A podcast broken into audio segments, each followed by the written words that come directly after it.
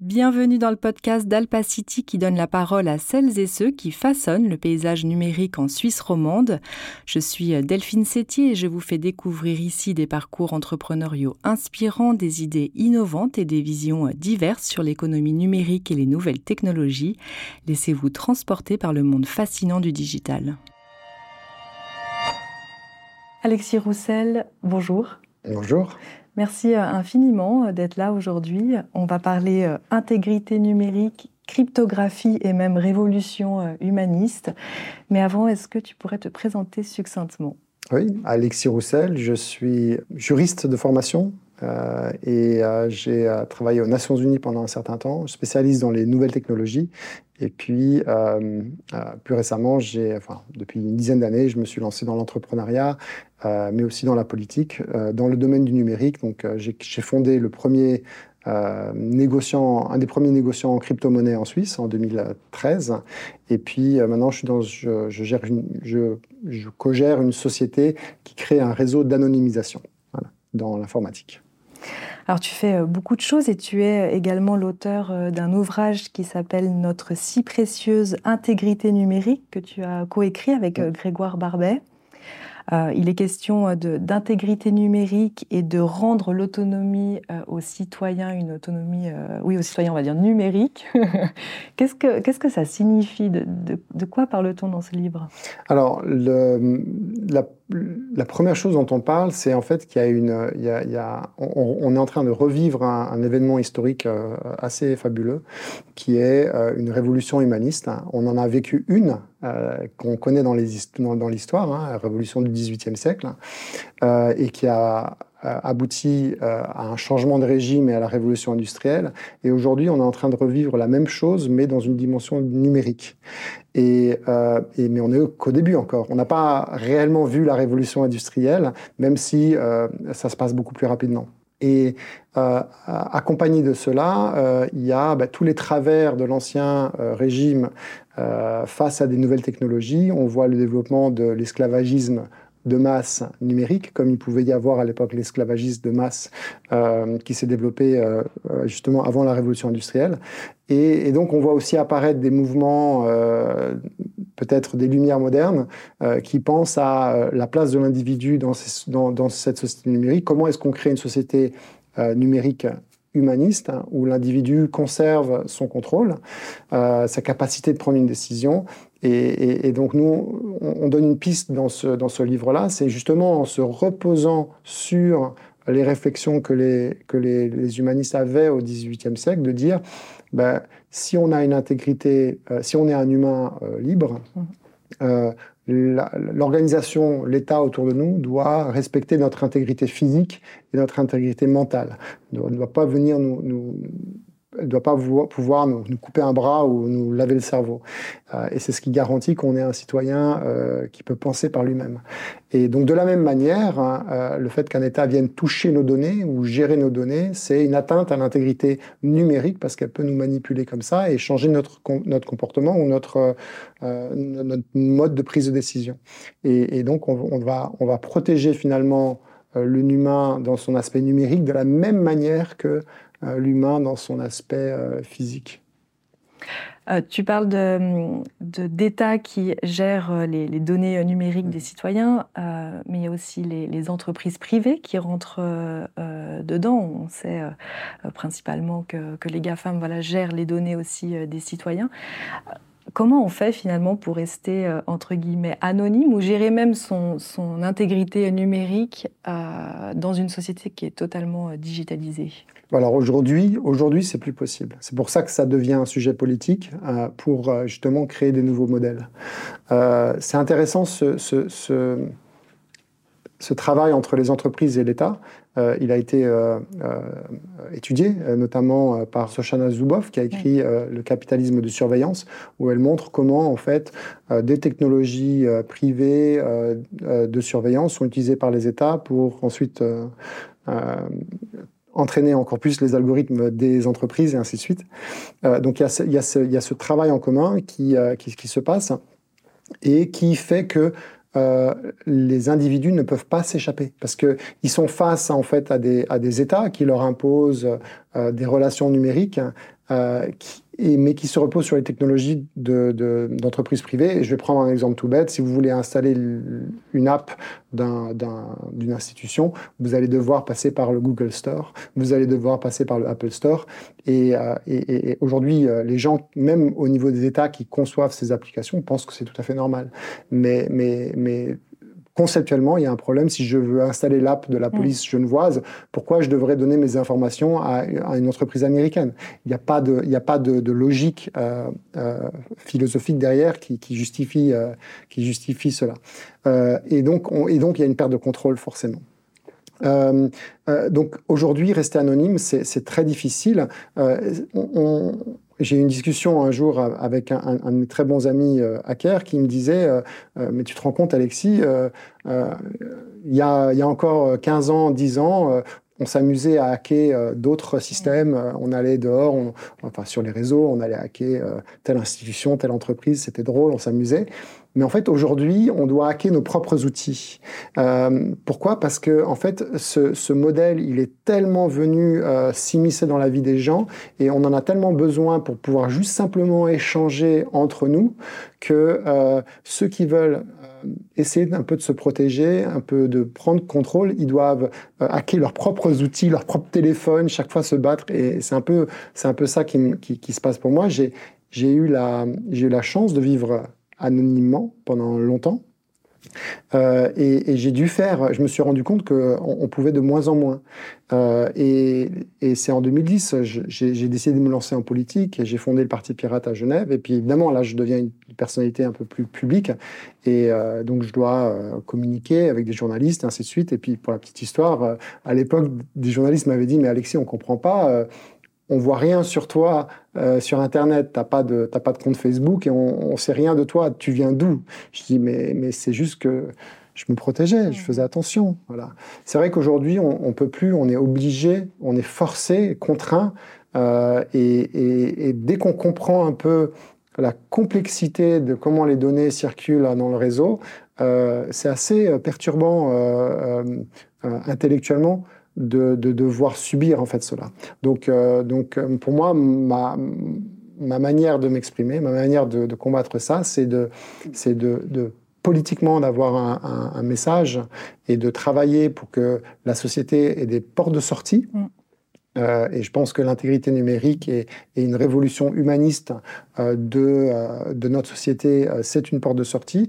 Et de l'autre côté, c'est aussi de travailler dans des, dans, des, dans des projets qui concrètement vont apporter des solutions en cryptographie, en réseau de protection, en réseau, d'anonymat, des, logiciels dont les gens se rendent compte de plus en plus qu'ils ont besoin de ça, justement pour essayer de se déconnecter de cette société qui leur, qui leur amènent trop d'informations et surtout qui, en fait, utilisent leurs données personnelles pour les connaître tellement bien qu'ils arrivent à, à, les influencer. Et je pense que les gens commencent à sentir cette influence, enfin la, la ressentent. Euh, mais jusqu'à présent, le, le, discours commun, c'était euh, Ah, mais qu'est-ce qu'on peut faire? Je ne sais pas quoi mhm. faire. Puis, de toute façon, j'ai rien à cacher. C'est ce que j'allais dire, j'ai rien à euh, cacher. mais, mais, ce discours-là, euh, je pense qu'il est en train de changer parce qu'on a des outils, on a des alternatives qui apparaissent, à la fois technologiques et politiques. Et, et, et et en réalité, les abus euh, des États, les abus des entreprises, euh, les effets négatifs sont tels aujourd'hui que euh, c'est plus justifiable. Hein. quand vous avez toutes les données de, la police fédérale qui sortent sur le réseau, avec des, vies qui sont en danger, avec des, leaks de data qui concernent l'entièreté de la population, constamment, parce que c'est pas juste une fois euh, de temps en temps, mais c'est constamment, euh, le, le, risque que ça pose à la société, il est énorme. Comment est-ce que tu fais euh, euh, Donc, tu es revenu depuis 2010 dans le monde numérique euh, de manière moins, moins anonyme, on va mhm. dire. Est-ce que tu arrives quand même à, faire attention, à déjouer des choses, à, je sais pas, hacker ton propre téléphone pour ne pas passer par, par le Google Play ou Store? Oui, alors, y a, y a, y a, je suis pas le seul à faire ça. Donc, il y a beaucoup de, de, choses qui sont disponibles. Donc, on peut utiliser un téléphone sans, sans, sans, sans, Google mais c'est compliqué. Mm. Euh, ça demande des compétences. Euh, ça permet de réduire une partie de l'empreinte numérique. C'est pas, ça réduit pas entièrement. Euh, parce qu'au bout du compte, je vais quand même me, connecter à un réseau téléphonique avec Swisscom qui euh, peut-être qui a mes données, qui sait où je suis. Hein. Mais je peux, je sais, j'arrive à, éviter que une, application X ou Y, elle sache où je suis. Donc, on peut, mais c'est compliqué en fait. C'est très compliqué. Ça demande une attention et une, une, attention au quotidien et ça demande une éthique que, que, que même moi, j'arrive pas à tout le temps, tout le temps appliquer euh, au, quotidien. Euh, donc, euh, c'est et, on doit faire l'équilibre évidemment entre continuer à avoir des relations sociales, parce que on va vous dire aussi ah mais si tu veux pas être surveillé, t'as qu'à pas être sur mhm. tel réseau social ou, autre. Mais mais ça marche pas comme ça. On est humain, on est dans la connexion, on a on, on, veut faire du, on veut avoir des relations sociales, on veut avoir des relations économiques, donc on doit être dans la connexion. Mais on a des réseaux alternatifs qui apparaissent. Euh, on a des réseaux euh, qui sont plus en contrôle euh, de, qui sont dans d'autres dynamiques. Et, ça, c'est intéressant parce qu'on voit apparaître des nouveaux espaces numériques hein, depuis une dizaine d'années. Et je pense que c'est ça aussi qui m'a donné l'espoir et qui m'a fait travailler là-dedans, où on n'est pas sur un espace numérique géré par une entreprise ou géré par un État. on est sur un espace numérique qui est géré en commun. Et dans ces espaces numériques gérés en commun, ça peut, euh, ça peut être euh, un réseau de paiement comme le réseau Bitcoin, ça peut être euh, un réseau social ou pseudo-social comme Noster, qui est quelque chose d'assez récent. C'est des endroits où en fait on, est des, on est des éléments du réseau nous-mêmes. Ce sont des réseaux peer-to-peer. des réseaux pair à pair où chacun respecte un protocole et il n'y a pas d'accaparation possible par, par un État ou par une entreprise. Euh, et, il peut y avoir des économies, il peut y avoir des, services qui se créent, et, il y a beaucoup de choses comme ça qui se créent. Donc il y a, y a, y a, tout un environnement euh, qui aujourd'hui est encore petit, mais qui est très innovant, euh, avec plein de richesses intellectuelles, qui me donne beaucoup espoir sur, sur le, futur, en fait. Mais, mais, mais, mais, si on compare historiquement, on en est encore à euh, dans l'Ancien Régime, à un moment donné, des gens testaient de faire des petites manufactures, de, réinventer euh, euh, comment est-ce qu'on faisait le travail, de réinventer la manière dont on crée des sociétés, parce que on invente les, sociétés par action et des choses comme ça. Tout ça, c'est des innovations à la fois financières, à la fois comptables, à la fois monétaires, à la fois sociales, qui sont qu'on est en train de refaire maintenant pour la société numérique. C'est intéressant, les espaces communs. Mhm. Euh, est-ce que, c'est, on peut, est-ce que l'open source est un, espace commun dans, le concept? Oui, l'open source en est un. Euh, l'open source en est un. Euh, Wikipédia, c'est un, mm. espace commun où, en fait, finalement, la modération de Wikipédia est, partagée entre des millions et des, milliers de gens qui ne qui, qui, sont pas payés pour cela et qui, qui maintiennent finalement une qualité euh, assez euh, fantastique hein, de, ce réseau-là. Bitcoin est, le premier commun qui a une dynamique économique aussi. En fait, on va, on va, on va, il y a, des, mécanismes économiques qui permettent de rétribuer ceux qui participent d'une certaine manière au réseau. Et, ce, modèle-là a, permis d'autres modèles d'exister. Aujourd'hui, on, voit l'apparition de, de, réseaux, et je travaille aussi sur un réseau comme ça d'anonymat où finalement ceux qui vont maintenir ce réseau d'anonymat, euh, qui dépensent des ressources pour le faire, parce que ça coûte en termes de, compétences, en termes d'informatique, en termes de réseau, euh, bah, en fait, vont, pouvoir s'organiser comme dans une coopérative où en fait, euh, bah, cette coopérative, elle appartient à l'ensemble des gens, mais elle peut vendre des produits, elle peut vendre des services à l'extérieur. et, ces modèles-là sont en train de de prendre beaucoup de place euh, dans notre société numérique. Et, j'espère, c'est mon rêve, j'espère qu'ils vont faire concurrence euh, bah, justement à ces GAFAM qui aujourd'hui euh, ont construit des réseaux extrêmement, extrêmement forts, maîtrisent, maîtrisent beaucoup. Le plus dur, ça va être d'arriver à, à amener cette notion des communs au niveau des réseaux physiques c'est-à-dire vraiment d'avoir des, des, connexions Internet qui soient libres.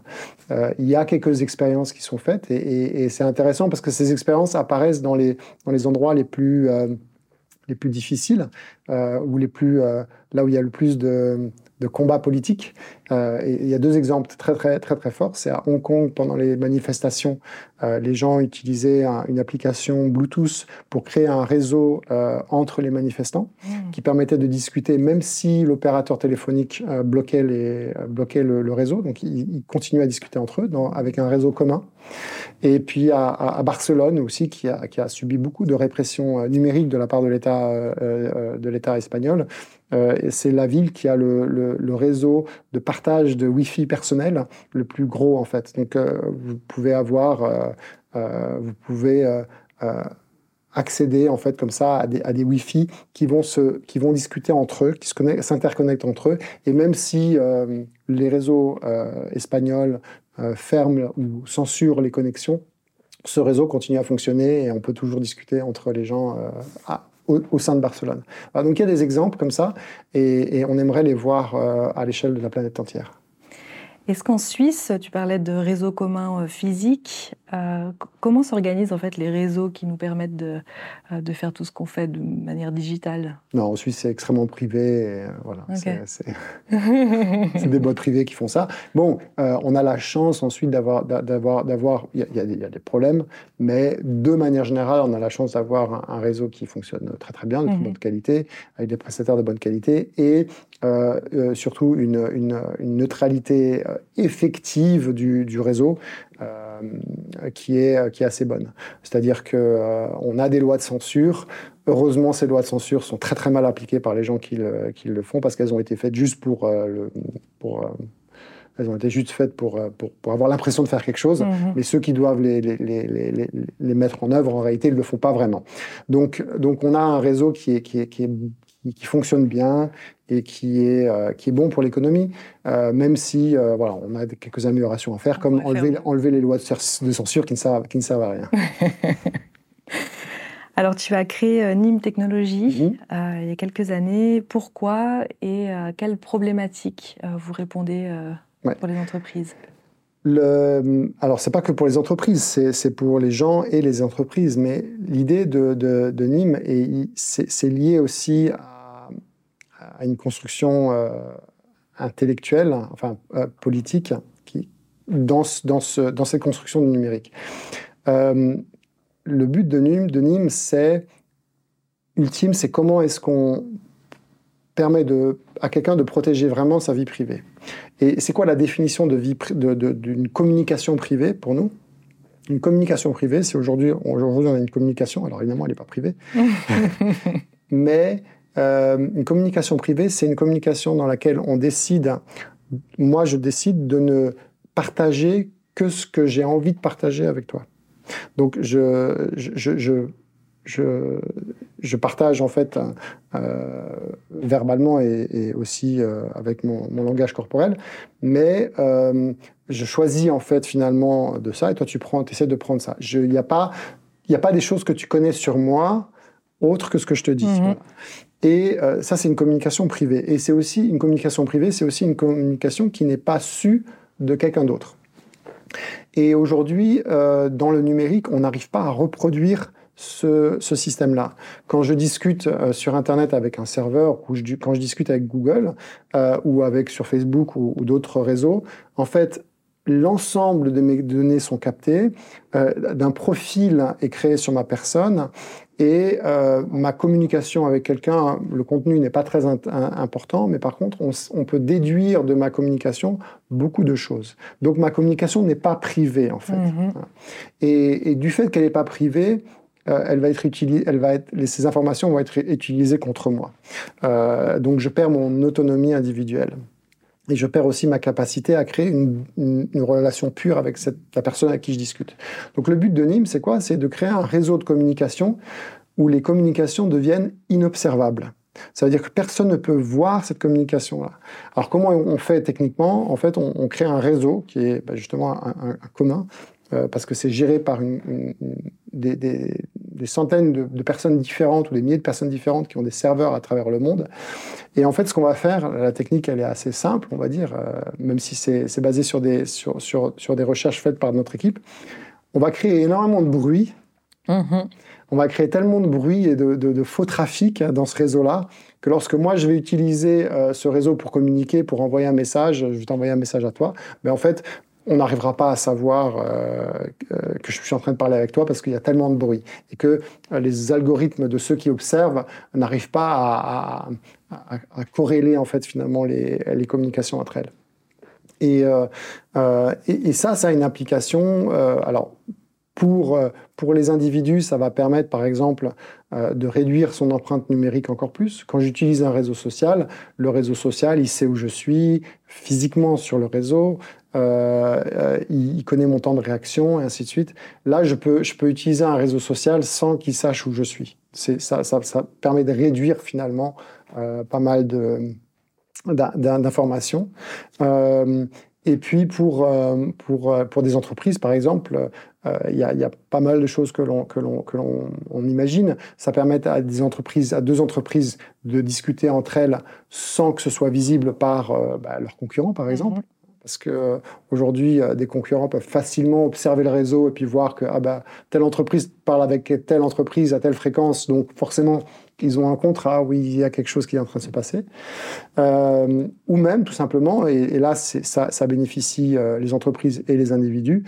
si je suis une banque, par exemple, je m'appelle, je suis une grande banque suisse, j'ai une application sur, le, sur un téléphone euh, est-ce que c'est normal que Google ou que Swisscom connaissent mieux mes clients que moi en tant que banque? Non. Euh, j'ai un devoir de protection de, mes clients. Et si cette communication entre euh, mon client que je connais, c'est pas une question d'anonymat, mais cette communication entre mon client et moi, elle devient inobservable de, des autres. Mais en fait, je protège mon client et je m'assure que ses données ou même mes données ne soient pas exploitées sans que je donne mon accord. Donc, euh, euh, on pense que dans une société euh, numérique, il y a un effet, très positif que va amener les technologies d'anonymat. et on, le voit déjà parce que l'anonymat est lié à la cryptographie et, dès qu'on a eu des avancées cryptographiques, on a eu une explosion de l'économie numérique. Euh, en fait, la première fois, et ça, peu de gens euh, comprennent cela, euh, moi je le comprends, je, l'ai vu se faire, c'est que le boom du commerce électronique des années 2000 est lié à l'abandon par les militaires à travers le monde à l'époque de, de lois qui interdisaient l'usage de cryptographie avancée. Mhm. Ce qui a permis de faire, de, faire apparaître ce petit cadenas que vous avez sur le, navigateur lorsque vous allez sur un site et qui en fait protège cette communication entre votre ordinateur et, l'ordinateur d'une entreprise. Et ça a permis de développer le commerce électronique. Donc tout ce qui est euh, Amazon, eBay, euh, Digitex, ce que vous voulez, Galaxus qu'on utilise aujourd'hui, c'est grâce à finalement la cryptographie qui a permis de sécuriser cette communication-là et euh, ça, fait, ça crée un boom. Et, euh, et, depuis ce temps-là, il y a, y, a y, y a, une grande, y a un grand boom en termes de, de, développement de la cryptographie qui est en train de se faire. Et, euh, et grâce à ça, c'est grâce à la cryptographie qu'on peut finalement euh, si on se protège de ceux qui maîtrisent le réseau, donc si on a les grands qui maîtrisent le réseau et qui voient toutes nos données et qui essayent de tout capter, la cryptographie va nous permettre de sécuriser nos, communications, mais aussi de, de, maîtriser nos données et donc de conserver la valeur économique de cette relation euh, entre les participants et que cette valeur ne soit pas extraite, extraite de façon indue par quelqu'un d'autre en extérieur. Donc une économie où la captation de données n'est pas possible va être beaucoup plus en faveur des gens qui font cette économie plutôt que mhm. des gens qui vont juste la capter. Prends l'exemple, euh, euh, imaginez un Uber. Aujourd'hui, Uber prend 30% de euh, la valeur de ce qui est généré par le réseau et maîtrise complètement finalement les gens. Imaginez un réseau qui fonctionne de la même manière qu'Uber, mais où il n'y a pas d'organisateur privé et que euh, l'anonymat ou la, privacité des gens soit bien respectés, en fait, tous ces 30% déjà de valeur restent dans les mains de, des gens qui sont là. Soit ils peuvent réduire leurs coûts, soit ils peuvent augmenter leurs profits. Enfin, voilà. Mais c'est quelque chose qui, finalement, on ne parle pas de petites sommes d'argent. Et aujourd'hui, voilà, il y a un développement de toute une économie basée sur cette maîtrise des données qui, à terme, je pense, euh, va générer plus de valeur que la surveillance. Est-ce qu'on pourrait avoir le même service euh, efficace de, Google ou de Uber euh, qu'on utilise parce que ça rend service avec des données complètement anonymes? Oui, je pense je pense. Il y a encore beaucoup, beaucoup de travail à faire. C'est très compliqué parce que la, facilité qu'un service centralisé peut fournir à un service euh, est, tellement grande, mais c'est au détriment de beaucoup de choses. Donc, euh, on n'en est pas encore, on n'en est pas encore là. Hein. on n'en est pas encore à remplacer un Google. On n'en est pas encore à remplacer euh, un, Twitter, même s'il y a quand même pas mal d'expériences qui se font. Mais, mais, on y arrivera. Et, il y aura un jour, il y aura un, passage qui se fera où finalement euh, euh, l'usage de, de, de, ces technologies qui sont émancipa, émancipatrices seront telles que qu'en fait les, les, les, systèmes privatifs pourront plus fonctionner en fait. je pense que le, la clé là-dedans, elle est une des clés, c'est est-ce que, est que ces systèmes-là permettent, euh, est-ce, que, est-ce qu'une personne peut, peut, vraiment vivre sa vie euh, numérique euh, sur Twitter ou sur Google? Aujourd'hui, en fait, on se rend compte que non, on en dépend beaucoup. On croit que c'est là pendant que ça va rester toute notre vie, mais en réalité, ça reste une entreprise privée qui modifie les choses sans qu'on, sans qu'on nous le demande. Et aujourd'hui, on voit bien comment Twitter est en train de, changer. Il y a des gens qui sont ravis, des gens qui ne sont pas ravis. Mhm. Euh, mais ça modifie réellement euh, l'interaction des gens au quotidien avec le numérique. Euh, et, et, des gens peuvent se retrouver coupés de, Twitter suite à, des, à, des, une censure de la plateforme. Et ça peut être perçu pour certains comme un, un crime, comme, comme une... Comme une oui, c'est ça peut être comme une, une, mise à mort numérique hein, mm. qui leur interdit de te, connecter avec leur communauté, qui des fois est, leur source de, est aussi leur source de revenus. Donc, euh, euh, si on veut imaginer une, une économie numérique euh, qui fonctionne bien, il faut que les gens, tous les individus qui sont actifs numériquement, ils n'aient pas cette peur d'être coupés ni par un État ni par une entreprise. On disait tout à l'heure, ma question c'est où est-ce que ça peut nous mener euh, de... Imaginons un monde où euh, justement il n'y a plus d'anonymat, où l'État, les entreprises et les individus savent tout de, de ce qu'ils font. Mm. Enfin, où est-ce qu'on... C'est un, monde très flippant, hein, ça je vous le dis. Ben, est-ce que tu aurais, je sais pas, une, euh, une, description de ce monde et où est-ce qu'en fait les défis, les enjeux sont réellement? Parce qu'il y en a qui disent j'ai rien à cacher », mais en fait c'est pas tout à fait vrai. Oui, alors ce, monde, il va euh, d'abord, il va, en partie arriver. Hein. Euh, alors heureusement, comme on est humain, on va toujours construire un peu l'opposé. Mais euh, un monde où tout le monde est transparent, c'est un monde en fait où tout le monde va être uniforme. C'est un monde où, parce que justement, on sait comment il faut manger, on sait comment il faut vivre, on va tout mesurer et finalement, on va chercher à supprimer le risque de tout euh, et on va réussir et on vivra très longtemps et on vivra euh, en très bonne santé, mais en fait, euh, on sera, et, aussi culturellement, on sera entièrement uniforme. Il n'y aura plus aucune innovation parce que l'innovation n'apparaît que lorsque l'humain a besoin de résoudre un problème auquel il est confronté. Donc, si tous les problèmes sont réglés, voilà, ben, il y a une captation qui va se faire par ceux qui maîtrise les outils, mais cette captation, elle, se fait toujours vers un, nombre de plus en plus petit de, gens. Euh, et, euh, et, les autres, euh, bah, ce sont des. Oui, il y a comme ça une uniformité de gens qui vont pas avoir finalement. on a beaucoup de, on a beaucoup de d'ouvrages ou de films de science-fiction qui parlent de ce thème-là, hein, finalement.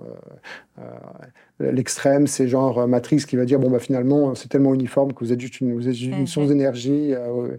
Euh, des choses comme ça. Mais donc, il y a, ça, ça c'est le, ça c'est le, ça c'est la dystopie en fait vers laquelle on est en train d'aller. Et on le voit parce que, en fait, un des mécanismes qui se passe de, de la surveillance, même si on pense qu'on est libre et que on, est conscient de cette surveillance et qu'on se dit mais c'est pas grave qu'il y ait une caméra qui me surveille là ou c'est pas grave qu'il y ait un, algorithme euh, qui, qui, collecte mes données à tel endroit.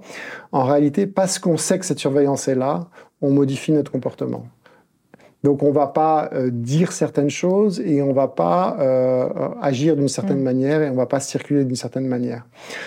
donc en fait, on, on, perd de manière collective, on perd notre appétit du risque et, et les gens vont dire ah mais c'est bien, euh, s'il y a moins de risques, je risque de moins de mourir dans la rue euh, de quelque chose d'inattendu. Euh, oui, bien sûr. on a tous envie de ça, mais en même temps, voilà, moins de risques, c'est ce qui va nous faire arrêter d'innover. Et lorsqu'on va arrêter d'innover, on sera, on sera, on sera pas dans une bonne situation.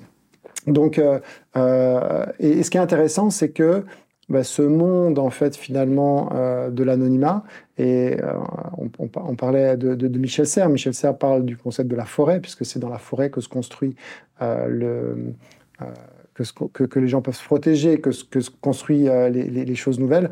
Mais en fait, il y a aujourd'hui tout un univers et c'est très lié à la cryptographie, un univers numérique justement qui se construit dans la forêt et qui fait peut-être un peu peur, mais en fait, euh, l'utopie, elle est là pour moi. Mm. Euh, l'utopie, elle, elle, elle, est là, c'est que on peut se créer, on peut, on peut avoir des espaces où en fait. Euh, on, est, on a des interactions brutes, on est sans filtre, on est protégé par la cryptographie. On utilise la cryptographie pour se protéger, mais en même temps, c'est là qu'on est euh, qu'on invente des nouvelles méthodes de, commerce, des nouvelles méthodes de, travail, euh, et, euh, on doit innover justement pour, rester, pour, voilà, être profitable, et puis pour... Et, et, je pense que là, on crée des choses qui sont vraiment très intéressantes. Michel Serres disait aussi que la forêt était des espaces de non-droit. Oui. Qu'est-ce que tu penses de, la loi sur la protection des données et aussi de ce que ça apporte sur la protection des, données individuelles? Alors Moi, je suis très, très critique de ça. Et c'est pour ça la raison du, livre que j'ai écrit. Parce que, en fait, la protection des données, la loi de la protection des données ou le RGPD, et puis la nouvelle loi, elle change rien, en fait, pour moi. Euh, c'est marginal. Euh, parce que fondamentalement, ce sont des lois qui disent il y a un marché des données personnelles et on va essayer de le, réglementer un peu pour que les gens ne se fassent pas complètement spolier de leurs données personnelles et qu'ils aient une forme, une forme de contrôle. La réalité, c'est que ça ne marche pas du tout, parce qu'en fait, on n'a absolument pas de contrôle sur les, données que, l'on fait. Euh, ça crée une, ça crée une, administration et de, compliance, et ça, crée, ça donne du boulot à plein d'avocats, à plein d'entreprises qui, qui, font des services dans ce domaine-là au bout du compte, l'impact sur les gens est, très marginal. Euh, et ça, c'est un phénomène assez classique dans le numérique, c'est-à-dire que quand on, essaye d'aborder un, problème sous cet angle-là, on, rate. la loi anti-blanchiment, c'est la même chose. Dans la finance, on essaye de régler, de, gérer en fait plein de flux de données financières euh, pour essayer d'attraper des terroristes ou des, blanchisseurs d'argent. L'efficacité, elle est de moins de 1%. Euh, mais par contre, ça crée toute une administration dans les banques, euh, dans la, voilà. Donc, on, est sur le même domaine. Et mais surtout, c'est que ça, ça admet qu'il y ait un marché des données. Et moi, ce que je veux casser, c'est ça, c'est de dire qu'en fait, le marché des données, lui, doit disparaître. On ne traite pas des données personnelles comme du pétrole, mais ce sont des éléments de la personne. Et ce travail sur le droit à intégrité numérique, il vient justement dire ça. Il vient, il vient dire les données personnelles sont des éléments de la personne, comme un bras, mon cerveau. Euh, mes données font partie de moi euh, et elles ne peuvent pas être accaparées par quelqu'un parce qu'à partir du moment où elles sont accaparées, elles vont, euh, ça va influencer ma capacité de prendre, de, tout simplement de, prendre une décision et de, faire ma propre opinion. Donc le rôle d'un État moderne, et de protéger cette, intégrité numérique et de concevoir les relations avec les individus tout le temps en protégeant mes données. Mais, et, la première protection à faire pour les données, c'est de ne pas les capter. Hmm. Parce que la captation même de données est une atteinte. Euh, euh, et, aujourd'hui, euh, le monde est construit sur deux concepts, hein, qui est soit les données, ce sont des objets, donc ça c'est la conception américaine, c'est le pétrole, on prend les données, on les malaxe dans des algorithmes et on crée plein de valeurs de ça en, les renvoyant contre vous. On, vous on, vous connaît tellement bien qu'on peut vous envoyer la pub avant même que vous sachiez que vous, vous en avez besoin. Non, mais on, en est là. Et puis, il y a le modèle chinois, qui est, ou chinois, russe, chinois, et puis asiatique de manière générale, où en fait les données sont euh, un, bien public, ça appartient à la communauté, ça appartient pas à l'individu, c'est utilisé pour euh, le bonheur de la, de la société. Euh, et si on doit discriminer quelques personnes ou des, quelques groupes de personnes, c'est pas très grave parce que pour le, pour le bonheur de, de l'ensemble, on va améliorer, on va créer un, un système de crédit social en, Chine qui va, qui va au bout du compte être bénéfique pour la société euh, et pas pour les individus. Donc, euh, donc on a besoin, euh, moi ce que je, ce que je, ce que je promeux, c'est une alternative de dire, voilà, là les données sont des éléments de soi, on reconnaît l'individualité numérique, hein. on reconnaît le droit à la vie numérique, hein. et, et, ça a été fait à Genève. Le Genève a, a voté ce droit à l'intégrité numérique dans la Constitution, euh, avec des, des, des, des, droits associés à cela qui sont très importants, notamment euh, le droit à une vie hors ligne. Mm-hmm. Euh, le droit à une vie hors ligne, très, très, très basiquement, il est, il est, il est, il est perçu à Genève comme étant le, droit de ne, le droit de toujours avoir une relation physique avec quelqu'un à l'administration. Donc, si, je, si je suis un, un citoyen, j'ai pour n'importe quelle procédure, je dois toujours pouvoir aller voir quelqu'un euh, physiquement et on ne doit pas m'obliger à utiliser une app ou un processus informatique. Euh, pour communiquer avec, avec, euh, avec l'État. Et, et, et, juste quelque chose comme ça, c'est essentiel, en fait, finalement, dans, dans, dans notre société, parce que, parce que un individu ne maîtrise jamais entièrement euh, même moi, je ne maîtrise pas les conséquences réelles d'utiliser une communication numérique, alors que je, je, sais très bien ce que ça veut dire d'aller me déplacer dans un bureau, ça je maîtrise bien en fait. Euh, mais de communiquer, euh, bah, par exemple, voilà, avec mon État à travers une app américaine, euh, euh, beaucoup de gens ne maîtrisent pas en fait euh, tout, tout, le, tout, tout, ce qui se passe derrière, le fait que en fait plein de brokers récupèrent des données. On a vu l'histoire des, des apps des, CFF par exemple ou des différentes apps de, régie publique en Suisse qui envoie les données à la terre entière. Voilà. Mm. Maintenant, on le sait, on le voit, on a fait, il y, a eu une enquête de la, de la FRC là-dessus, euh, et c'est euh, c'est flippant. Euh, donc, les, la nouvelle loi sur la protection des données, euh, c'est un emplâtre. Euh, il faut qu'il change rien par rapport à l'ancienne, voilà. Et, et, et, ce que je veux avoir apparaître à un moment donné, c'est finalement la fin de l'esclavagisme numérique, la fin la, et, on peut aller même très très loin. On peut même dire aussi surveiller, collecter des données sans l'accord de la personne et sans un accord éclairé. Donc c'est même plus que juste un accord, mais vraiment un accord éclairé. Et un accord éclairé, c'est pas je clique OK sur les conditions. Hein. c'est vraiment euh, quelque chose de plus profond. Ben, en fait, ça, ça pourrait très bien être un acte criminel. Je veux dire, euh, euh, si, je vais, si je vais dans la rue et que je coupe les cheveux de quelqu'un sans son accord, euh, c'est pas, c'est un acte mm. criminel. Et, et, et, là, de la même manière, on, on, devrait.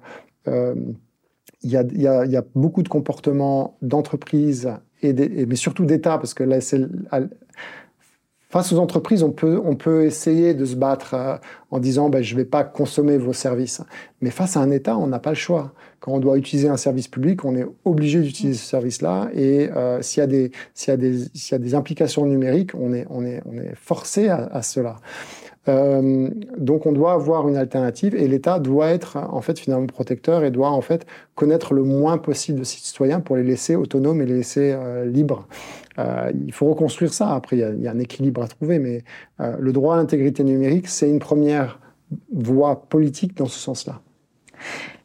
Il y a certains pays hein, qui ont déjà mis en place, euh, euh, un, comme un Suisse euh, ID par exemple. Je crois qu'au Danemark, en fait, on, on, a la possibilité de faire les choses plus traditionnellement, mais en fait, notre vie est un enfer. Ou autrement, on a le, le, pass numérique qui nous permet de, bah voilà, d'ouvrir un compte en banque, de, même de divorcer ou autre. Donc eux, ils y sont déjà allés. Quel est un peu enfin, quels sont les dangers de, Oui, mais alors là aussi, ils sont allés. Euh, il y, a plein de pays. Alors, euh, chaque pays euh, se dit être tellement en avance sur tel point, tel point. en réalité, bon, chaque, pays a, son petit côté en avance. C'est vrai qu'il y a un certain nombre de pays qui ont poussé le concept d'identité électronique assez loin. Mais pour moi, ce concept tel qu'il est mis en place maintenant est extrêmement dangereux. Pourquoi? Euh, et, on l'a vu avec la votation en Suisse. Euh, parce qu'il n'est vu que dans une euh, optique, est-ce que cette identité, elle est gérée par l'État ou est-ce qu'elle est gérée par une entreprise privée? Et c'était la question qu'on a eue à la votation. On a dit, voulez, vous voulez quoi? Est-ce que c'est le privé qui gère ou est-ce que c'est le public qui gère? Euh, et dans, la plupart de ces pays, ce sont des, identités euh, publiques. Donc c'est euh, l'État qui gère ces identités-là. mais en réalité, cette question était très mal posée parce que qui gère votre identité traditionnelle? En fait, votre identité traditionnelle, elle n'est pas gérée par un, un, pays. Vous êtes qui vous êtes avec votre nom, c'est pas vos parents qui ont choisi, et puis personne ne peut modifier votre, qui vous êtes. Mhm. Par contre, ce que fait l'État dans un mode traditionnel, ce qu'on a toujours fait mais qu'on a oublié de faire, c'est que l'État va vous, euh, va vous euh, donner un document d'identité qui va euh, permettre, qui va, qui va prendre vos éléments d'identité que, qui, qui, sont, qui sont vous. On va les mettre sur un document pour faciliter un petit peu des choses administratives. Et en fait, vous, quand vous recevez ce document-là, à l'époque, vous deviez valider que ces informations étaient justes. Et on devait signer son passeport on devait signer sa, pièce d'identité. Mhm. Euh, aujourd'hui, cette étape a disparu. L'État vous, vous livre une pièce d'identité. Votre signature est dessus toujours, mais en fait, elle est préimprimée avant. C'est pas vous qui validez, qui validez, le, qui validez, validez cela. Euh, et on vous dit oui, mais c'est parce que c'est plus simple et tout ça. Mais en réalité, non, il y avait un rôle social très mm. important à l'identité, c'est que moi, je suis une personne euh, libre, euh, avec ma propre identité. Je peux choisir l'identité que je vais exprimer. Je, vais, je m'appelle comme si, je peux avoir un nom de scène, je peux avoir plusieurs identités. parce que justement, je, veux changer de vie aussi, par exemple. Et, et, donc, lorsque je vais me déclarer à une autorité publique, je vais déclarer ma, mon identité et euh, cette, autorité publique va me donner, va me livrer une pièce d'identité que je valide, mm. moi. Euh, et en fait, euh, avec le temps, on a, on a changé. C'est l'identité donnée par l'État. Et dans le numérique, c'est pareil. C'est au point que l'identité est donnée, mais le mécanisme de signature électronique qui est associé, il est aussi donné par l'État. Donc en fait, la signature électronique que j'ai dans la plupart de ces systèmes-là n'est pas à moi. Et dans le cas du, modèle suisse, où il fallait choisir entre entreprise privée et entreprise publique, la question c'était, bon, en fait, qui va gérer cette signature électronique? Est-ce que ce sont les entreprises ou est-ce que ce sont l'État? Mais en fait, la vraie question, c'était de dire, enfin, pour moi, le vrai sujet, c'est de dire comment est-ce qu'on construit un système où c'est l'individu qui gère sa signature électronique? Donc, euh, moi, je dois pouvoir gérer ma signature électronique de la même manière que je, j'invente ma signature manuscrite. Mhm. Hein. Et ma signature manuscrite, c'est celle qui va valider ma carte d'identité, c'est celle qui va valider euh, mes contrats. Et de la même manière, ma signature électronique, c'est celle qui doit valider mon identité, c'est celle qui doit valider mes contrats, c'est celle qui doit valider mes, mes, mes mouvements d'argent. Et, euh, et, on est dans, une, dans, un, dans un monde là où c'est une identité euh, on appelle ça, une identité décentralisée. Enfin, il y, a, plusieurs termes pour, cela. Mais en fait, il y a des modèles qui commencent à apparaître où en fait, moi, je gère mon identité et je peux en avoir plusieurs si je veux euh, pour me protéger justement parce que voilà, je peux avoir mon identité privée, mon identité professionnelle, mon identité politique hein, en tant que citoyen, euh, et je vais, je vais, je vais, je vais pouvoir euh, gérer mes, relations de cette manière-là. le risque de ces identités numérique, en fait, le risque principal, encore une fois, c'est de ces identités d'État ou privées, c'est que, puisqu'ils bossent ensemble en réalité, euh, c'est qu'en fait, euh, j'ai le droit d'en avoir qu'une. Mm. Donc, toute ma vie est liée à cette identité. C'est déjà en train d'arriver, en fait. Toute, cette vie, toute ma vie est liée à cette identité. Et si jamais j'ai un problème, il n'y a plus de droit à l'oubli. Euh, je ne peux, pas, je peux pas avoir dit une bêtise une fois et, et finalement euh, partir dans un, dans un, autre pays et refaire ma vie. Ça mm. devient impossible. Euh, et je peux pas, euh, et, j'ai un risque de mort numérique qui est, ou d'exclusion physique qui est mm. extrêmement fort. C'est-à-dire que imaginez un État qui dise bon bah finalement vous avez fait une bêtise et puis on vous coupe votre identité numérique. Mais si cette identité numérique gérée par l'État, elle est, déjà, elle est utilisée pour euh, faire plein de choses, pour faire vos paiements euh, mm. au quotidien, bah, vous allez vous retrouver à un endroit dans des pays où, parce que vous aurez plus votre identité, vous pouvez plus rentrer dans un magasin euh, pour acheter de la nourriture. On va, on, va, on n'est pas loin de ça. Je veux dire, c'est maintenant, c'est des concepts que les gens euh, commencent à, voir que c'est possible. Euh, il y a 30 ans, on nous disait, oui, mais jamais on vous demandera votre identité pour aller acheter des, vos commissions. En réalité, tout le monde donne son identité tout le temps pour donner des commissions, pour acheter les, commissions, parce qu'on utilise Twint, on utilise mm. carte, on utilise des choses comme ça. On est surveillé par caméra. Donc, en fait, aujourd'hui, donc imaginez un État qui a la capacité de couper votre identité parce que, euh, parce que euh, vous avez commis un crime. Le problème du crime, c'est que le crime, il évolue dans le temps. C'est, un, on a l'impression qu'ici, on est dans une démocratie qui fonctionne bien et donc on est, on est suspecté d'un crime que quand ça vaut vraiment, vraiment, vraiment le coup. Hein. Mais, mais ce n'est pas le cas dans tous les pays. Et et même en Suisse, euh, on, va se retrouver dans, certains domaines où euh, l'état de droit ne fonctionne pas de la même manière. Donc, euh, où il y a des discriminations qui sont, très, qui, sont, qui, sont, qui sont possibles. Donc, ce droit de vie ou de mort numérique hein, d'un État sur une personne est, très, est une très, très mauvaise idée. Et, ça a posé des problèmes. Et, je vais vous dire, le, le, premier problème que ça a posé, c'est un exemple horrible. Alors, les Suisses vont dire, ouais, mais c'est loin. Mais en fait, c'est pas si loin que ça d'un point de vue technologique et, des idées. Quand, les Américains étaient en Afghanistan, euh, ils ont créé une base de données de l'ensemble de la population, une base de données biométrique pour savoir finalement qui était gentil, qui était méchant, mhm. selon eux. Donc euh, ils, avaient des appareils et tous les soldats américains, quand ils avaient des patrouilles, ils scannaient les gens, euh, le visage, et euh, ils pouvaient, ils avaient comme ça les fiches des gens. Euh. et lorsqu'ils sont partis en, lorsqu'ils sont partis en, vitesse, ils ont tout laissé, le, ils ont laissé le système sur place.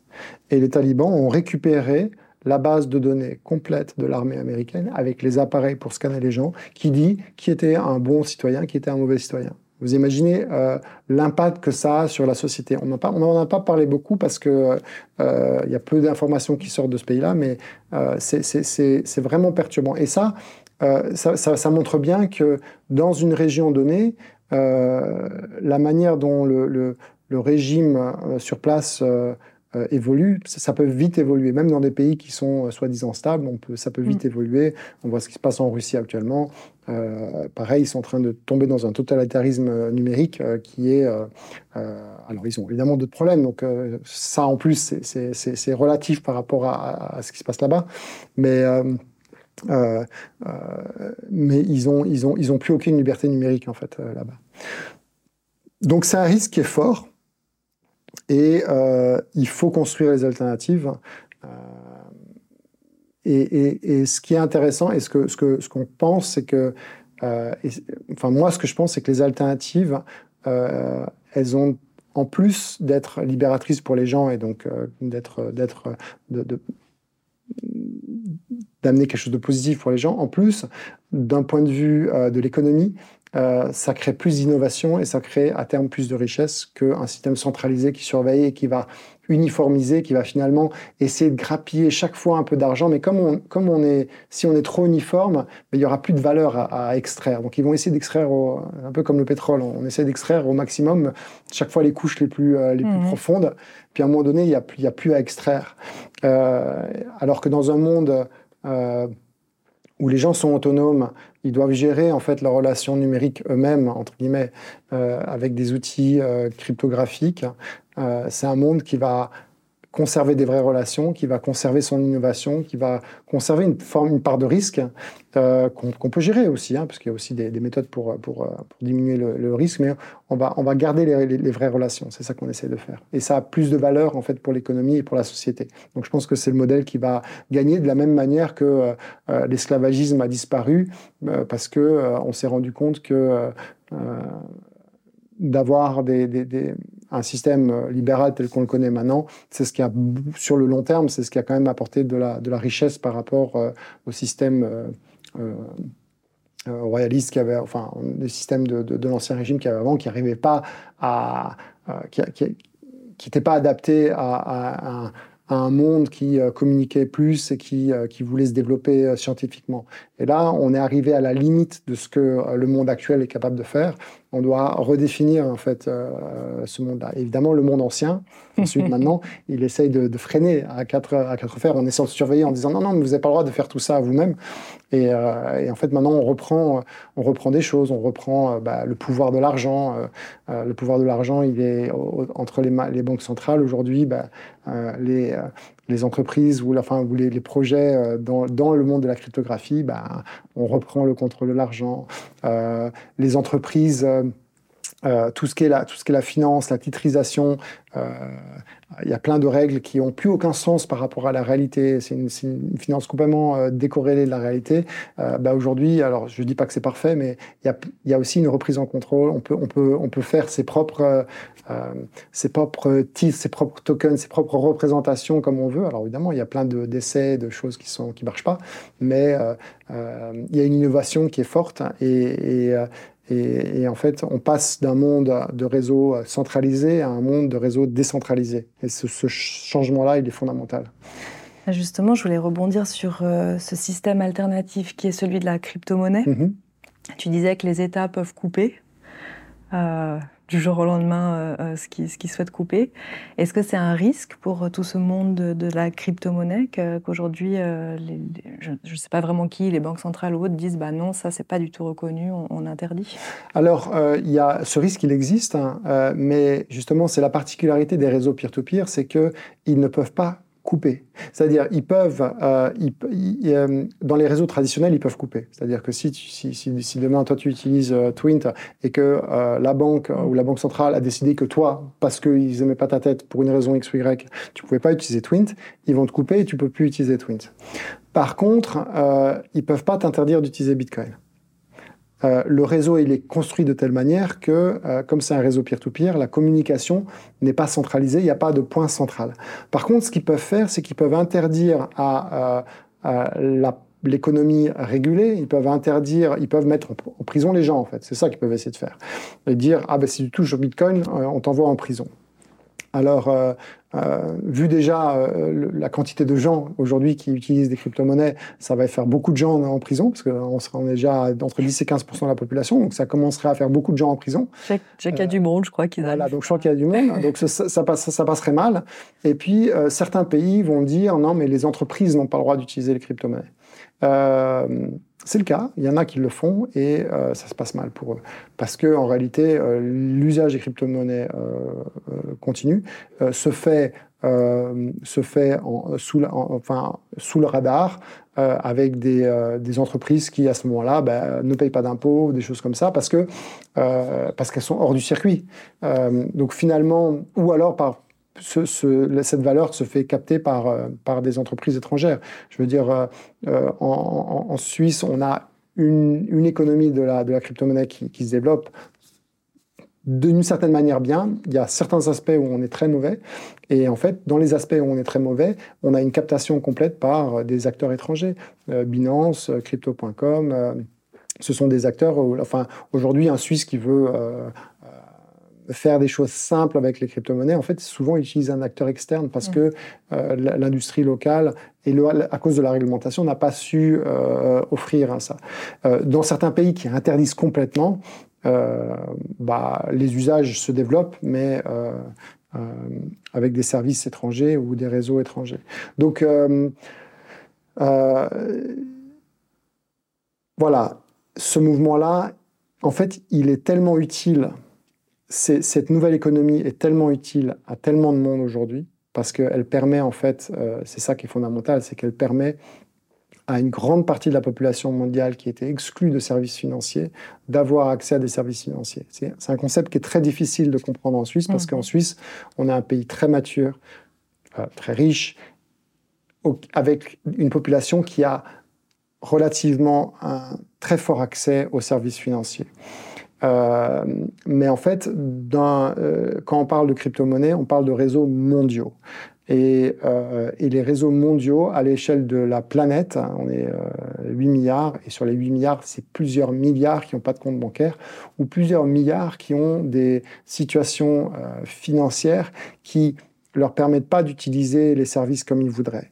Euh, donc ces, ces, réseaux numériques peer-to-peer permettent de, de, de, de, réduire grandement l'accès, enfin pas de réduire, de réduire le coût d'accès, on va dire, voilà, de, justement permettre à des gens, même s'ils ont quelques dizaines de francs, euh, ou quelques centaines de francs, ils sont à l'autre bout de la planète, pour eux c'est beaucoup d'argent, et ils vont pouvoir d'un coup euh, acheter quelque chose en ligne ou recevoir de l'argent euh, numériquement ou ainsi de suite. Ils vont pouvoir faire des choses qu'ils n'avaient pas l'habitude de faire et euh, ça peut être euh, très, c'est très émancipateur. Donc voilà, c'est, aujourd'hui ce mouvement peut pas être arrêté clairement et, on, est en train de tout doucement passer à une étape politique. On le voit aux États-Unis où en fait la plupart des, candidats aux, élections américaines prennent des positions euh, publiques pour ou contre les crypto-monnaies. Mhm. Donc ça, rentre dans le, jeu. Alors là, il y a, un aspect euh, libéral économique aux États-Unis qui est très très fort, où ils vont, parler de voilà d'innovation économique. Euh, je pense qu'en Europe, ce, sujet-là va apparaître plutôt sous l'angle de, des droits et de l'autonomie, parce qu'en fait, l'usage de ces, de ces systèmes-là, c'est un usage libre, en fait, comparé à des usages contraints ou, non libres de, monnaie traditionnelle. Donc, euh, euh, mais, ça va aussi apparaître euh, dans, le, débat politique. et, moi, je, travaille sur un cas très très particulier qui est, bah, par exemple, le, l'existence de la FINMA qui aujourd'hui va être, à mon avis, à un moment donné, mis en question parce que la FINMA est un organisme public qui en fait euh, euh, commence à, commettre des actions illégales dans ce domaine de la crypto-monnaie. Euh, enfin, moi, je pense que c'est illégal, donc je vais devant le tribunal justement pour, pour me battre contre ça. et, et, tout ça parce qu'en fait, c'est une institution qui est construite sur un autre modèle, sur un modèle centralisé, avec des méthodes de contrôle, avec des problèmes liés à la centralisation et des contrôles. Et aujourd'hui, doit essaye de, essaye de, de, de, réguler un espace qui, est, qui, qui fonctionne différemment et en fait n'est pas adapté. Et et, mène une guerre. Mhm. Et en fait, même a commencé à, mener une guerre contre l'anonymat. Euh, et dans une société où moi je pense qu'une société numérique où l'anonymat est un outil de protection de la personne, euh, d'avoir une institution financière, de régulation euh, financière suisse qui, vient clairement dire on se bat contre l'anonymat, c'est quelque chose qu'on ne veut pas, ben, ça devient un sujet politique. Et, et, ce sujet, on va, cette discussion, on va l'avoir. Quand tu parles d'accès à des systèmes euh, financiers, euh, c'est aussi des accès où il n'y a euh, pas d'intermédiaire, mhm. presque pas. Exactement. Ce qui fait que ça change aussi beaucoup de modèles économiques, enfin le modèle sur lequel la société repose aujourd'hui. Est-ce que c'est aussi la FINMA ou d'autres hein, une réaction à un monde qui change euh, et, où est-ce qu'on va en fait avec ces désintermédiations de la société? Alors, ce qui est très drôle, c'est que si on regarde au niveau de la de l'histoire avec un grand H et qu'on zoome un peu, cette période d'intermédiation en fait, elle est très courte. Mhm. C'est-à-dire que si on se remet 100 euh, ans, il y a 100 ans, euh, ben les gens n'avaient pas beaucoup d'intermédiaires ils devaient faire les choses directement de l'un à l'autre. C'est-à-dire que euh, les gens géraient leur argent eux-mêmes. Euh, euh, alors c'était des pièces d'or ou c'était des voilà ou c'était différent évidemment. On n'est pas dans une société interconnectée, mais mais il n'y avait pas beaucoup. je veux dire, les, banques ça n'existe que depuis 200 ans en fait. Je veux dire, utilisable par les gens. la banque de masse où tout le monde a un compte bancaire, c'est que les années, à partir des années 60-70. Euh, donc c'est des phénomènes très très récents en fait. Le fait que l'on que l'on que l'on utilise des intermédiaires pour communiquer et des intermédiaires pour euh, euh, pour, pour, pour transacter, c'est un phénomène assez récent. Et aujourd'hui, on pense parce qu'il y a eu un effet générationnel, vu qu'on est né là-dedans, en fait, on pense que ça a toujours été comme ça. c'est vrai.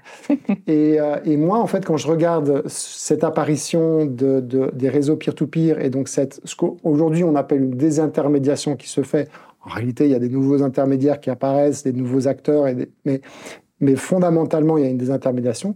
En fait, pour moi, c'est un retour euh, à une société euh, normale. Mhm. Plutôt, là, on a eu un accident de l'histoire, on a tout concentré, et, et c'est vrai que ceux qui sont dans les rouages de cette concentration, qui gèrent ce, ce euh, que ce soit des, des, des, des, choses comme la FINMA ou alors les, les, ceux qui gèrent les droits d'auteur, euh, euh, qui, ont, qui ont déjà perdu la guerre. Ils ont fait la guerre contre, contre les réseaux peer-to-peer. Ils l'ont perdu. Ils, même s'ils disent l'avoir gagné, c'est ça qui est génial. Et, ou du compte, ils sont toujours là, ils disent qu'ils l'ont gagné, mais en réalité, ils l'ont perdu. Parce que les gens partagent euh, la culture euh, comme ils veulent. Euh, il y a plein comme ça d'intermédiaires, enfin de, points de contrôle qui essayent d'affirmer leur, autorité sur ce nouveau monde, mais en réalité, la plupart en fait restent là sans avoir aucun, impact réel. C'est-à-dire l'économie réelle, euh, elle continue à se développer. Elle continue à se développer en dehors de ces points de contrôle. Elle, se, redéfinit avec ces nouvelles, euh, ces, des nouveaux acteurs et ces nouveaux modèles. Et puis à un moment donné, euh, ce sera évident qu'on supprimera ces, vieilles institutions qui servent à, servent à rien. Euh, je pense qu'on en, sortira euh, bien mieux de, voir comment, par exemple, dans, une, euh, zone de conflit euh, très complexe entre la Russie, l'Ukraine, euh, la, Géorgie, euh, l'Azerbaïdjan, euh, la Turquie, donc et puis même le reste de l'Europe, c'est une zone complexe où en fait euh, on a des, millions de personnes qui circulent aujourd'hui, que ce soit des Russes, des Ukrainiens qui, sont euh, déplacés, euh, et avec des économies qui sont euh, l'économie de la Turquie qui a une très grande inflation, l'économie russe qui est en train de, de, de, de s'écrouler on a en fait finalement des, des, euh, des sanctions, euh, il y a des, un mécanisme de sanctions dans tous ces pays qui se fait, euh, voilà.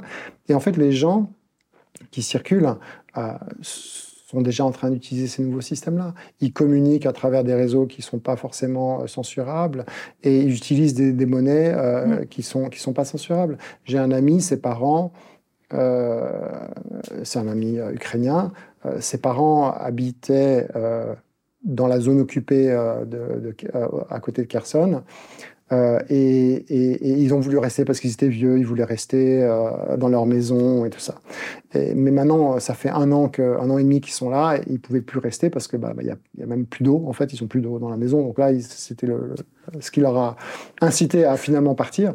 Et donc, ils ont fait comme beaucoup de gens font, d'Ukrainiens qui sont encore dans la zone occupée, font. Ils font tout un chemin. Ils passent par la Russie, par la Géorgie, et euh, la Turquie, et puis euh, l'Allemagne, et puis ils reviennent en Ukraine comme ça. Et, euh, et ils ont pu faire ce voyage-là grâce aux crypto-monnaies. Parce que leur fils leur a envoyé de l'argent. Ils n'ont plus accès à leur banque. Leur banque russe ne fonctionne pas. Euh, enfin, leur banque ukrainienne euh, dans la zone occupée ne fonctionne pas. Donc, ils ont tout payé, leur voyage, grâce à des crypto-monnaies. Donc, c'est en train de modifier profondément la vie des gens. Euh, et tous les Russes dont on, entend parler, des, des, Russes qui, ont, qui sont partis de Russie, des informaticiens qui, euh, qui sont partis dès le premier jour, la quantité de gens qui sont partis grâce à ces nouveaux outils, nouveaux réseaux, mmh. à discuter d'une manière différente, à, à échanger de manière différente et à continuer de vivre parce qu'ils arrivent dans des pays où des fois on leur interdit d'ouvrir des comptes bancaires, ben, survivre, euh, ils utilisent les outils qui sont à disposition. Aujourd'hui, ce sont ces outils-là qui sont en train de prospérer. Donc euh, là, vous avez des générations de gens qui sont... Euh, on ne parle pas de centaines de gens, on parle de mm. millions de gens qui sont, qui sont comme ça. Évidemment, ici, on ne le voit pas. Moi, je le vois parce que certains arrivent ici et puis utilisent nos services. Et, j'ai même des gens qui m'ont remercié parce que une de mes entreprises a des distributeurs Bitcoin. Quelqu'un est venu me remercier en disant Écoute, grâce à toi, j'ai pu tirer du cash pour manger, pour juste avoir. Alors j'avais des, j'avais des crypto-monnaies, mais c'était ça me permettait d'aller parce que je pouvais pas aller à la banque, je pouvais pas, euh, j'avais pas de carte de crédit, alors j'avais au moins le distributeur Bitcoin, je pouvais envoyer des Bitcoins, recevoir du cash, et avec ça je pouvais, euh, je pouvais euh, m'installer et puis commencer à payer des choses en cash. Voilà. Donc ça, ça change la vie des gens vraiment. Et ça, un État peut pas aller contre ça. C'est, je pense que c'est le mouvement est trop profond tu as une vision du monde qui est, on va dire, euh, enfin, le, monde change, ça c'est sûr. Euh, tu as une vision et, un optimisme finalement euh, certain qui est, on va dire, sur du long terme. Aujourd'hui, il y a une réalité. Qu'est-ce que tu conseilles aux entreprises Voilà, on a, ça fait 20 ans qu'on dit qu'il faut récolter de la donnée. Toi, tu parles d'anonymiser la donnée et puis finalement de presque plus la récolter. Il y a les intermédiaires qui, qui s'effacent. Qu'est-ce que tu aurais un conseil de. Enfin, quel est ton point de vue là-dessus et puis comment une nouvelle économie euh, euh, peut se créer euh, avec l'existant? Moi, moi ce que j'aimerais voir ou ce que, ce que j'envisage, c'est que les entreprises qui vont se concentrer sur leur cœur de métier, c'est celles qui vont qui vont, qui vont et que, et que ce cœur de métier évidemment a toujours du sens économique, mhm. parce que ça peut aussi, le cœur de métier peut changer, euh, peut pas avoir de sens. Mais imaginons que, prenons, je pense que la plupart des, des cœurs de métier en fait euh, ont toujours un sens. Euh, l'entreprise qui va se concentrer sur son cœur de métier, euh, elle va survivre au changement et qu'elle est capable d'adopter les nouveaux outils, évidemment, d'adopter les nouvelles techniques, de s'inscrire dans cette nouvelle économie. Euh, mais finalement, euh, elle va, elle va si elle se concentre sur ce cœur de métier, elle va survivre. Et, le, problème de, ce que tu viens de dire, on a, on a, on a, dit, on a dit quelque chose de faux. Genre, on a dit collecter des données, euh, parce que vous les avez. En fait, c'est pas. En fait, c'est pas, pas, ça qui s'est passé. C'est que, en fait, les gens, à partir du moment où on a commencé, les entreprises ont commencé à être actives sur des réseaux, ils se sont rendus compte qu'ils avaient plein de données. Parce que les données, elles sont là, en fait. Mm-hmm. Et, euh, et c'est un effort de supprimer ces données-là. Et, euh, et, donc au début, on leur dit ah mais regardez, vous avez plein de données, regardez tout ce qu'on peut faire avec ces données-là, on peut, on, crée de la nouvelle valeur. Et, en fait, ça a fait que certaines entreprises sont parties de leur cœur de métier et sont en train de, développer une complexité et des nouvelles compétences ailleurs qui sont pas dans leur cœur de métier. je prends un exemple simple. Alors c'est quand même une entreprise qui fonctionne encore bien, mais on prend l'exemple des CFF. Euh, moi, je ne trouve pas du tout normal que les CFF deviennent une entreprise à gérer des données personnelles euh, de façon massive. C'est pas leur cœur de métier. Leur cœur de métier, c'est de faire du transport.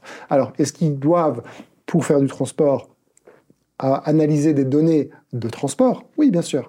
Est-ce qu'ils doivent, est qu'ils doivent être euh, tributaires ou collecter des données personnelles et gérer des identités de gens? Non, ça n'a pas de sens. Mhm. Donc, euh, comment est-ce que les CFF doivent, euh, peuvent transporter des gens anonymement? Et je vais vous dire quelque chose de terrible, c'est que aujourd'hui, les gens trouvent ça limite blasphématoire. Quand je leur dis, mais en fait, les CFF, ils peuvent transporter des gens anonymement. Et ah, mais comment on va savoir s'ils ont bien payé leur ticket, tout ça? Euh, Comment est-ce qu'on faisait il y a 50 ans encore? Il y a 50, je veux dire, les CF, l'histoire des trains en Europe, ça a été construit sur, un, sur, sur, sur une méthode économique où il n'y avait pas d'identité des gens. Donc, euh, on, savait le faire, on saura le refaire. Voilà. Et qu'est-ce, qu'on va, qu'est-ce qui va se passer si, si, la, si, si une entreprise fait ce, ce travail-là? Ben Elle se reconcentre sur son, sur son euh, cœur de métier et, et, elle va maximiser ses profits, ses, ses, profits sur son cœur de métier. Parce que tous les autres éléments, en fait, on sera jamais aussi bon. Euh, des sociétés qui savent, qui savent euh, faire de l'analyse de données, euh, il y aura toujours quelqu'un de mieux, de mieux qui, qui, le fera et on sera dépendant de quelqu'un. Et en fait, aujourd'hui, quand vous créez une application, souvent, les gens pensent je vais, je vais fournir un, service, mais en réalité, cette application, elle, elle, euh, euh, elle profite plus à d'autres qu'à l'entreprise qui l'a créée elle-même. Euh, il y a beaucoup d'entreprises qui en fait sont pas profitables parce qu'en réalité elles-mêmes vont utiliser des services, elles, ne maîtrisent pas leur cœur des métiers et, et elles, elles, vont voir leur, leur, leur valeur sortir. Moi, ce que je conseille, par exemple, euh, et c'est ce que je fais avec mes propres entreprises, euh, c'est que la maîtrise, je, pars sur la, maîtrise financière, c'est la partie comptable. Et il y a un, élément très. Aujourd'hui, on a, on a, les entreprises ont toujours voulu euh, faire sortir leur comptabilité euh, de, leur, de leur champ d'action en disant Ah, c'est des compétences euh, pas intéressantes. Et puis, il y a plein de banques et de services financiers qui nous offrent des, des, des trucs hyper faciles à faire. Mais en réalité, on perd le contrôle de son argent, comme ça, en tant qu'entreprise. Euh, et l'argent, c'est de la donnée, c'est de l'information aussi sur soi-même. Euh, et, la, la, révolution qu'on est en train de, vivre, c'est une révolution particulière parce qu'en plus, il y a une révolution comptable qui se fait. On passe d'une comptabilité à double entrée à une comptabilité à triple entrée. On n'a pas, besoin de rentrer dans les détails, mais on a une fantastique changement. Et donc, ce que je dis aux gens, c'est de, reprendre le contrôle sur leur comptabilité en, en, tant qu'entreprise et d'inclure les nouveaux méthodes de paiement à l'intérieur, les crypto-monnaies notamment, mais pas les inclure comme on le faisait avec une banque, mais de les inclure en les maîtrisant soi-même. C'est un travail très très dur, très très profond. Euh, on a pas mal d'entreprises qui font ce travail-là aujourd'hui en, Suisse, qui font ce travail de, de, réappropriation de la finance au sein de l'entreprise. Et si on a ces deux éléments-là, réappropriation de la finance dans l'entreprise, plus focalisation sur le, sur le cœur de métier, euh, et donc la relation financière. Ben, je pense qu'une entreprise comme ça, elle va, elle, va, elle va survivre en fait à, ce, à, cette transformation numérique. Tu as sûrement suivi euh, les actualités autour de l'IA et, plus précisément l'IA générative. Euh, ça fonctionne avec des masses de données gigantesques. Comment est-ce qu'on arrive à, à garder l'efficience des, nouvelles technologies euh, tout en anonymisant les données ou en ayant moins de données ou, enfin, Comment on trouve cet équilibre voilà, entre euh, progrès et en même temps respect de, ou éthique ou respect de la vie privée? C'est un, sujet passionnant. Euh, parce qu'aujourd'hui, ces outils d'IA, qui en, réalité, on appelle ça intelligence artificielle, ça, ça n'en est pas. Hein. ce sont des outils statistiques. C'est-à-dire que ils, ont, ils, prennent un corpus de données existantes et puis euh, c'est un algorithme lorsqu'on va, ben, si on met plein de texte dedans, on va taper du texte et statistiquement il va nous sortir euh, quelque chose qui a du sens basé sur le corpus existant. Donc en fait, ces outils d'IA générative regardent le passé, regardent ce qu'ils ont et euh, vont répéter des choses qui sont dans ce corpus-là. Et ce qui fait que ce sont des outils très puissants parce que ça permet de, de, de, de, prendre un système, un environnement très complexe avec plein de données et d'en extraire des, des, informations, des, euh, des euh, oui, d'en extraire des, euh, des informations qui sont pas visibles à l'œil nu, en fait, finalement, de, de, de, ces gros, de ces gros paquets de données. Donc c'est un outil qui euh, bon, existe depuis un certain temps en réalité, et la particularité aujourd'hui, c'est que maintenant, euh, ça, ça, arrive dans les mains du grand public. voilà, c'est ça la c'est ça la vraie différence. Donc ça, ça, développe un peu un imaginaire, mais en réalité, euh, euh une fois qu'on aura passé euh, l'étape de, de l'imaginaire, euh, on, on, on, verra des implications plus fortes plus tard. Mais ces données-là, donc ces outils-là, ils sont, ils sont bons euh, en, soi, c'est un outil. On, veut les utiliser parce que euh, ça va nous permettre de faire des choses qu'on faisait moins bien avant. Donc ça, c'est très bien. Euh, maintenant, aujourd'hui, la particularité, et c'est ce qui fait peur un peu aux gens, c'est qu'en fait, ce, ces, ces, outils-là ont été éduqués sur un masse, sur une quantité de données sur, une, sur, un réseau extrêmement transparent où on a tout mis de façon ouverte dedans. Donc voilà. Donc et, et, par rapport à ce que je te disais du risque de notre société de transparence et de surveillance, euh, ces outils-là vont participer à ça dans l'uniformisation que ça crée de la société. C'est-à-dire que si moi, je, pose la... Statistiquement, vu que ça ne travaille que sur le corpus existant, si moi, je pose des questions euh, à des outils d'IA, je n'aurai que des réponses qui existent déjà. L'outil ne va pas inventer quelque chose de nouvel, ne va pas être innovant. Donc si je me repose là-dessus pour euh, faire des choix de vie, je vais pas être innovant en fait. Je vais me mettre dans une position non risquée, je vais pas être innovant. Donc je vais, je vais perdre en, plus mon autonomie. Donc euh, il y a deux choses qu'on va, qu'on va devoir faire. Un, on va devoir, alors pour nous c'est peut-être un petit peu tard, mais pour nos enfants, euh, on va devoir bien utiliser, les, appliquer les outils d'anonymat, d'anonymat dans le sens on ne partage pas les données Beaucoup de gens font la confusion entre pseudonymat et anonymat. Lorsqu'ils voient quelqu'un qui fait un commentaire avec un nom, la personne avec un avec un, pseudonyme, c'est pas c'est pas une chose qui est la personne n'est pas anonyme puisqu'on la voit, elle est pseudonyme. On ne sait pas qui c'est, mais on voit qu'il y a quelqu'un qui, qui met un commentaire. Voilà. Euh, donc souvent on associe le, débat de l'anonymat à, ces commentaires sur des sites de journaux euh, qui sont sous pseudonyme, mais c'est pas c'est pas le cas en fait. L'anonymat, en fait, quand on est anonyme, on ne nous voit pas du tout. Mm-hmm. C'est différent. On ne peut pas interagir quand on est anonyme. Mais on a besoin, on a besoin de ces outils d'anonymat pour justement se protéger, pour qu'on ne soit pas forcé dans des interactions. Qu'on ne collecte pas des données sans, sans le, vouloir. Et donc les IA, si on, si on a des, des, humains qui sont bien, qui utilisent bien des outils euh, d'anonymisation, à ce moment-là, l'IA a beaucoup moins de matière euh, à, prendre. Et donc à ce moment-là, on peut commencer à faire deux choses. On peut, on peut euh, faire ce qu'on appelle des IA consensuelles, euh, où on consent finalement, on crée, on sait ce qu'on met dedans, on consent à mettre un certain nombre de choses dedans. Par exemple, je pense que c'est tout à fait logique, et c'est la première, le premier sujet qu'on nous dit, on nous dit oui, mais toutes ces données médicales, c'est génial, parce qu'on a des, des, quantités de données médicales et on peut faire des analyses fantastiques avec ces outils-là. Oui, très très bien. Mais euh, aujourd'hui, on conçoit une société transparente et en plus, on a les données médicales. Mais moi, ce que je voudrais, c'est une société anonyme où socialement, on décide, OK, les données médicales, peut-être mhm. sous une certaine forme, on les met dans ces outils-là. Euh, et à ce moment-là, on maîtrise ce qui se passe. Et, on, a toujours le bénéfice de ces, de ces outils-là. Euh, donc on peut les, on peut, on peut les, on peut les maîtriser. Et puis après, le deuxième, la, deuxième chose aussi, c'est que et on le voit, on le voit bien aujourd'hui, euh, ça, ça doit pousser à ce que l'on maîtrise ces outils-là, on maîtrise ces concepts dès le plus jeune âge, que des outils, même comme cela, là où est le pouvoir, c'est justement dans le corpus de données. Euh, alors, il y, a, la manière dont, dont on échange avec ces, systèmes-là. Euh, qu'il faut apprendre.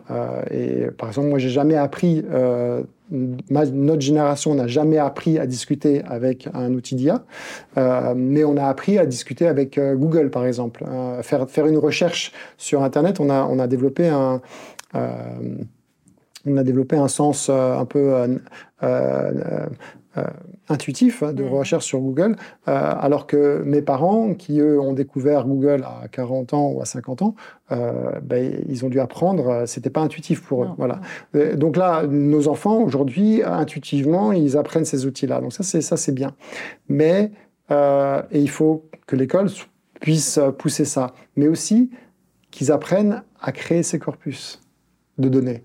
Euh, et aujourd'hui, on voit bien que le corpus de données, c'est là où s'accapare le, le, pouvoir et, les sociétés. Euh, euh, les sociétés qui gèrent les outils de Diane gardent précieusement leur, leur corpus de données. il y a aussi du travail, de, il y a aussi des réflexions sur justement l'application de l'économie pair à pair euh, sur la création de ces corpus de données, parce que ces corpus de données ont besoin de beaucoup de puissance de calcul pour les fab, pour les, pour les, les, traiter. Et en fait, on peut, on peut, on, a des concurrents futurs à ces, euh, à ces services centralisés qui vont, qui vont arriver. Mais ce que je veux dire, c'est un enjeu, euh, c'est un enjeu social important. De, de, de, là, on a un exemple d'une technologie. Il y en aura peut-être d'autres, hein, mais d'une technologie où, pour l'instant, où, où euh, elle, elle, elle, elle, accélère en fait le mouvement. Elle crée un effet d'accélérateur et, euh, et, on a le choix de comment on l'utilise. Est-ce qu'on peut, on peut l'utiliser euh, pour le profit de, des individus ou euh, pour le profit d'un petit nombre d'individus Aujourd'hui, c'est le petit nombre d'individus mhm. qui, qui, profite clairement de ça. Tu vis à Neuchâtel mm. ton entreprise est basée à Neuchâtel? Mes, ouais, mes entreprises. Tes entreprises, excuse-moi. Est-ce qu'il y a un lien avec ce canton particulier sur... Oui, oui, il y a un lien particulier. Euh, il y a un lien particulier parce que moi, je suis euh, euh, d'origine, bernois de naissance, euh, cinquième Suisse d'éducation, puisque j'ai grandi à l'étranger, aux Pays-Bas et en France. Et puis, politiquement, je ne vois, parce que j'ai, bah, quand je, suis revenu, j'ai habité pendant plus de dix ans à Genève et je, me suis formé politiquement à Genève. Et entrepreneur neuchâtelois. Et, et, pourquoi ce, mouvement-là? C'est vrai qu'il faut se remettre en 2013. En 2013, qui parle de Bitcoin, qui parle de crypto-monnaie à, ce moment-là Pas beaucoup de gens. Euh, et, le canton de Neuchâtel, euh, et si on regarde dans l'histoire, il a, eu un rôle particulier par rapport à, à, Genève ou d'autres. Euh, c'est un canton qui, euh, ou un espace qui a toujours euh, créé une relation entre la, la, micro-industrie euh, et l'État qui est très intéressante. Euh, et donc, pour la faire courte, on a été en train de vouloir faire le premier broker de crypto-monnaie en Suisse en 2013. Euh, à Genève, et puis avec peut-être 200 000 francs de, capitaux euh, pour commencer avec plusieurs amis. Et euh, à Genève, vous êtes ridicule. Vous commencez pas avec plusieurs millions dans la finance, en plus un truc, euh, je dirais, avec toutes les grosses banques à côté. N'importe quel, fils à papa de banquier peut commencer avec plusieurs millions et plein de clients qui arrivent, euh, enfin, quelques clients très fortunés qui, qui lui mettent quelque chose pour, l'aider. Euh, on est décalé. on va à Neuchâtel, là, on est deux personnes, on crée un, ou deux ou trois personnes, on crée quelques jobs sur, une technique très avancée. Euh, euh, les gens s'intéressent, l'État s'intéresse, l'État développe une stratégie. Depuis 2013-2014, l'État de Neuchâtel a développé une stratégie au coup par coup, euh, avec l'implication du gouvernement, de la banque, de l'industrie locale. Neuchâtel est un des cantons qui a le plus investi lui-même dans des projets liés à, à l'économie pair à pair et aux crypto-monnaies. Euh, sans, le, sans forcément le dire, mhm. sans forcément le dire. Et donc, ce qui fait qu'il y a une petite, il y a une communauté industrielle euh, liée aux crypto-monnaies de petite, de, vraiment de PME, euh, mais qui, euh, qui a un ancrage fort. Et donc, euh, on n'a jamais eu de soucis. On a toujours eu des comptes bancaires, ce qui n'est ce qui est pas le cas à Genève. À Genève, on ne pouvait pas juste pas avoir de compte bancaire mm. en tant qu'entreprise. et voilà, on a toujours pu discuter avec les impôts et puis être, être inscrit dans un, dans un environnement euh, qui, euh, dans, une industrie qui soutient. Euh, et, quand on regarde dans le, dans le, dans le, dans le monde, de, dans le monde de, la, de la révolution industrielle, oui, Neuchâtel a été un endroit aussi. alors, c'est pas que Neuchâtel, c'est aussi l'arrière-pays, enfin, tout, l'environnement autour de Neuchâtel. C'est un endroit où euh, pas mal d'expériences se sont, pas mal d'expériences se sont faites. Euh, il y a, y a un, historique anarchiste très fort avec mhm. Saint-Imier. Il y a, euh, il y a voilà le, le les, des expériences de socialisme très très fortes qui ont été faites très très très tôt avec des gens comme Bakounine. enfin voilà, il y a, y, a, y a tout un vivier qui en fait aujourd'hui est toujours existant et qu'on voit se reproduire dans le numérique.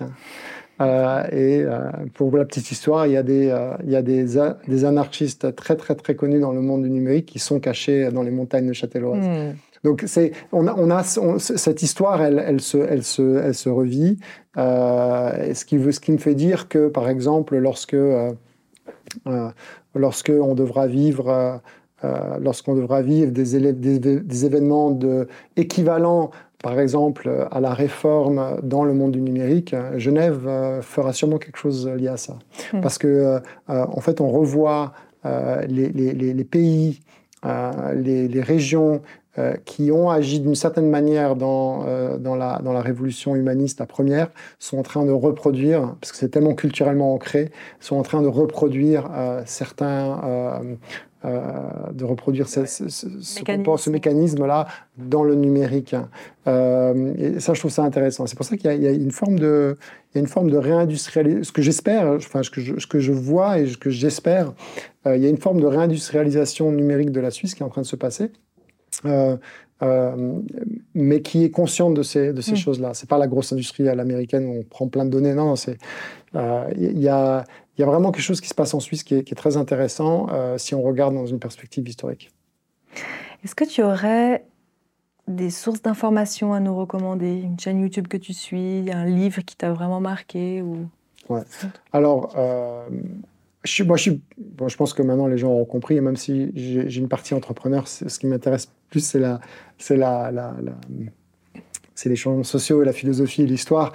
Et, je m'inscris, euh, j'inscris les, choix entrepreneuriaux que je fais là-dedans, en fait. Voilà.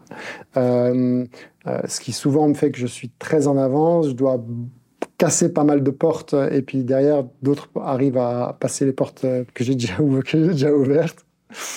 Euh, moi, il y a deux, enfin, je pense à deux, choses. Un, livre qui est, on a parlé de Michel Serres, mais en fait, il y a une autre personne là, que j'ai découvert relativement récemment. Et c'est François Sureau. François Sureau a écrit un, livre sur, sur la liberté, sans la liberté.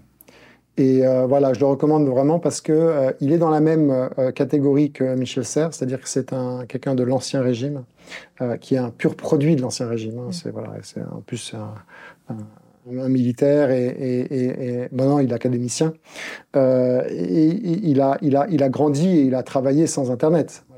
Mais il a une vision de de l'humanisme euh, et comme Michel Serres aussi, avec euh, La Petite Poussette, allez, on, met les deux ensemble, euh, le livre La Petite Poussette, ils ont une vision de l'humanisme qu'ils arrivent, à, qu'ils arrivent à, à, à leur compréhension du numérique et ils font très très très très peu d'erreurs.